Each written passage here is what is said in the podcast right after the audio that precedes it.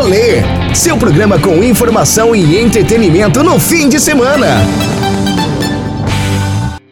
E por falar em ficar em casa, Letícia, nesse tempão todo aí de coronavírus no mundo, a única certeza que a gente tem e o que mais a gente tem ouvido é justamente a frase: fique em casa. Nós aqui mesmo já perdemos as contas de quantas vezes pedimos para que você ficasse em casa, né? Mas muitas pessoas que estão em casa têm aproveitado este período de quarentena para ampliar suas relações com este ambiente, que é o ambiente que nós passamos a maior parte do tempo. E uma pesquisa divulgada nesta semana revelou que os brasileiros têm tomado muito empréstimos para justamente investir em sua casa, seja para comprar uma casa, seja para fazer uma reforma em algum cômodo, para comprar mobília ou, ou, até mesmo, né, como a gente vê muito aí, as pessoas aí fazendo ambientes planejados. E para falar dessa questão de como cuidar da casa, como a gente tornar nossa casa um ambiente mais agradável neste tempo de pandemia. Eu vou conversar agora com a arquiteta Pieira Taiki. Boa tarde, Pieira. Bem-vinda ao rolê. Boa tarde. Conta aí pra gente como é que está sendo este período, né? A gente fala que a pandemia trouxe uma série de situações para a economia, né? De, de crise, dificuldade, mas muita gente tem aproveitado para investir em melhorias na sua casa. E neste período, justamente, aumentou a procura pelos profissionais que trabalham nesta área, como você. No princípio da pandemia, a gente tinha sim um receio, né, de que fosse ter uma crise no mercado que realmente fosse parar, diminuir o volume de serviço, mas para espanto da gente da área, isso não aconteceu. Pelo contrário, os, os serviços têm aumentado, a procura por profissionais tem aumentado. E falando assim, aqui pelo escritório, o número de orçamentos que a gente vem fazendo por mês chegou a dobrar. Então, o mercado está muito mais aquecido, né? Ao contrário de tudo que a gente esperava. Isso se deve justamente a essa nova realidade. É, a gente hoje passa boa parte do tempo em casa, quem trabalha em home office, quem tem filhos com a suspensão das aulas presenciais também tem que lidar com esse público em casa e isso, esse impedimento momentâneo também de sair, de aglomerações e tal, fez muita gente que tinha como hábito viver na balada, viver né, na rua à noite, começar a olhar diferente para a sua casa. E aí começou a enxergar necessidades que vão desde uma reforma em um quarto, uma reforma na sala, uma pintura, a mesmo você repensar toda a forma como você lida com esse ambiente. E aí é justamente onde você entra organizando esses ambientes. Quais são as demandas maiores que você está tendo neste momento?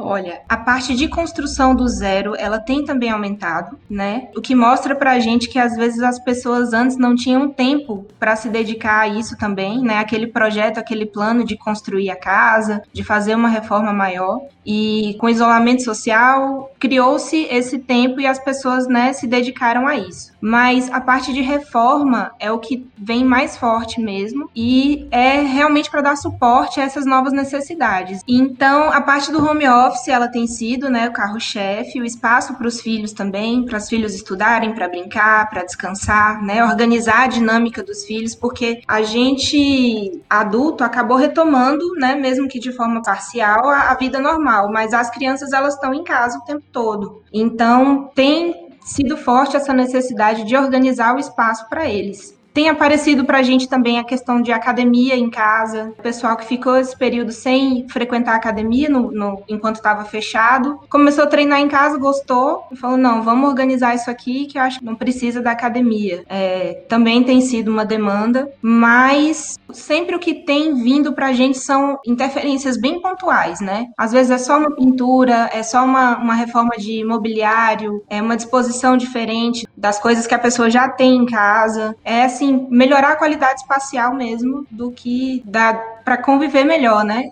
Já que a casa tem sido mais requisitada. A gente conversou aqui no rolê, tem uns dois meses, sobre esse processo de verticalização que Barreiras tem passado nesses últimos anos. Nossa cidade ainda tem muitas casas, mas observamos nos últimos 3, 4, 5 anos um crescimento na construção de prédios. E aí a dinâmica do espaço é mais diferente ainda. Porque em casa você consegue ter um, uma margem de manobra maior para fazer intervenções. No caso de apartamento, que o espaço é menor, aí sim exige mais ainda a ajuda de um profissional para poder auxiliar, né? O que a pessoa que mora em apartamento e quer planejar o ambiente deve fazer?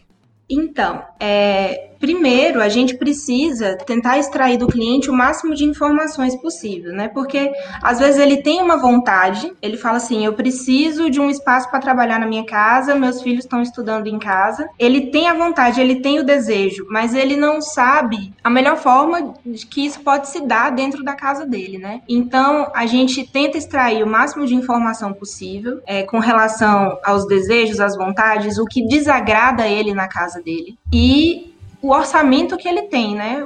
O, valor que ele tem para dispor para fazer essas alterações. E se ele não tem um orçamento, às vezes o, o, projeto ele vai ser o gerador desse orçamento, né? A gente vai colocar todas as necessidades dele em forma de projeto, né? Resolver os problemas que ele apontar e isso vai gerar orçamentos que depois vão ser seguidos ou adaptados, né? E aí entra até a questão dos financiamentos para pequenas reformas que a gente falou lá no começo. Isso acontece também. Às vezes a pessoa não tem noção de quanto vai gastar e depois de projeto feito, tudo orçado, é que ela vai levantar esse valor. Ela vai entrar de empréstimo, né?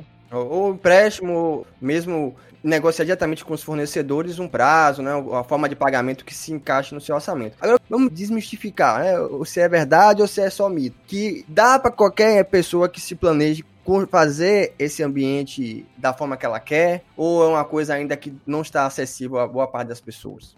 Dá para todo mundo fazer. O planejamento ele tem que ser a base, né, de tudo. Então, é, a partir da, dessa conversa é que a gente vai ver, porque muitas vezes o que a pessoa deseja, às vezes não vai ser possível da forma que ela que ela quer que fique, né? Às vezes ela não tem a dimensão de do quanto de obra que aquele desejo dela pode gerar. Então a gente faz uma adequação do desejo dela com a realidade, com o orçamento, com o que é possível fazer e tenta da melhor forma atender. Mas se planejando, todo mundo fica com, com tudo resolvidinho, assim. Planejamento tem que começar a partir dele quando eu tô entrevistando assim, às vezes eu dou os meus exemplos, né? Que eu vivenciei. Eu nunca tinha trabalhado até vir morar em Barreiras, né? Com ambientes planejados. Eu comecei a morar aqui em 2014 e quando eu comprei o meu apartamento, ele não tinha nada, era só os vãos, né? Tinha acabado de chegar um homem morando só, uma geladeira, uma televisão, a cama. Ele não tinha nem, nem fogão, né? Homem morando só não precisa de fogão, né?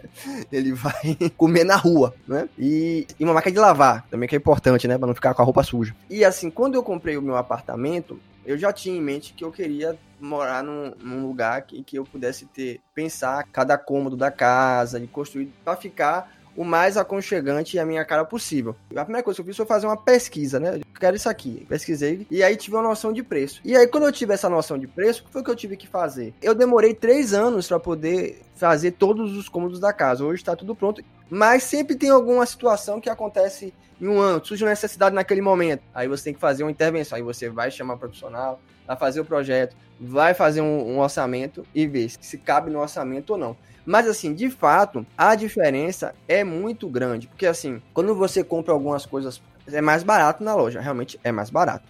Mas assim, você compra o que já tem lá. Quando você manda fazer, você vai ter um profissional que vai trabalhar naquilo ali, né? No caso, um arquiteto ou um design de interior, você vai trabalhar com isso. Valoriza muito a sua casa, o seu ambiente, você se sente bem. E é um ambiente que você vai passar a maior parte da sua vida. Justamente. E assim, você tem um ganho de qualidade de vida, né? Quando o ambiente que você tá, isso interfere, inclusive, no nosso comportamento, no nosso humor. Quando você tá num ambiente que ele não tá de acordo. É engraçado como funciona o subconsciente da gente, porque aí você foi na loja e comprou aquele sofá que você se apaixonou, assim, quando chegou na sua sala, ele é muito grande. Isso gera no seu inconsciente uma sensação de insatisfação que você não sabe nem por quê. Você tá insatisfeito de estar naquele ambiente porque ou a sala é muito pequena ou o seu sofá é muito grande, alguma coisa ali não tá boa. Então, interfere no nosso dia a dia de formas assim que às vezes as pessoas subestimam, né? Não tem noção de como um ambiente bem pensado e bem alinhado às suas necessidades pode interferir interferir. Para orientar nosso ouvinte aqui do programa Rolê da Oeste FM, vamos fazer assim um passo a passo para quem quer ter em sua casa um ambiente planejado. O que, que ele tem que fazer primeiro? Ter a vontade de fazer, vontade e o recurso, né? Se não tiver o recurso, depois que ele tiver o projeto, ele vai saber quanto precisa e vai em busca. Mas tem gente que chega, ah, eu quero fazer um negócio. Ela mesma desenha. Tem muito disso também.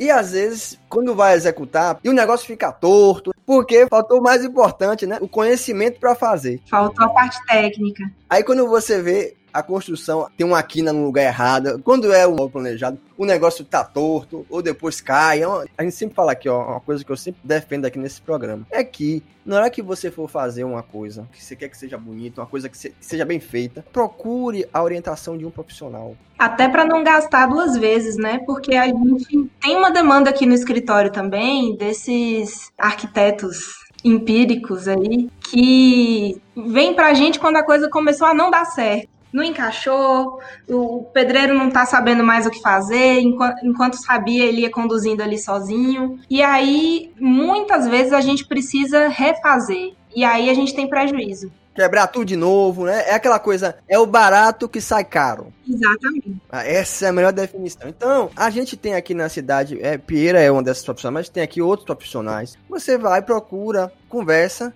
vai ter um orçamento e decide ali. Eu acho que o importante é isso, pessoal. Primeiro querer, depois procurar um profissional, ele vai lhe dar uma solução. E quando você vê aquele projeto lá no 3D pronto, você fica feliz. Melhor do que você conversar com alguém você mesmo fazer um serviço de validar dor de cabeça depois. Para quem não conhece o trabalho da Pira Taiki, ela recentemente ganhou um prêmio que teve de um concurso de design aqui em Barreiras, que foi promovido pela Solari, construtora, e pela Santa Luzia Casa e Construção, que foi a casa modelo do Reserva Parque Residencial. A gente foi lá fazer uns stories e realmente ficou muito bonita a casa, sabe? Ficou bem ajeitadinha, eu, eu gostei. E dentro do orçamento. O orçamento, se não me engano, do concurso é o quê? 15 mil reais? Era 12 mil reais pra sala e pra cozinha. E aí tinha aquela parte externa, né? Que eu também vi. Que as pessoas, né, a parte externa, em um momento normal, né? Sem estar com coronavírus, é o ambiente que as pessoas mais passam tempo. Ó, churrasco, é, é o almoço do final de semana, é o jantar com os amigos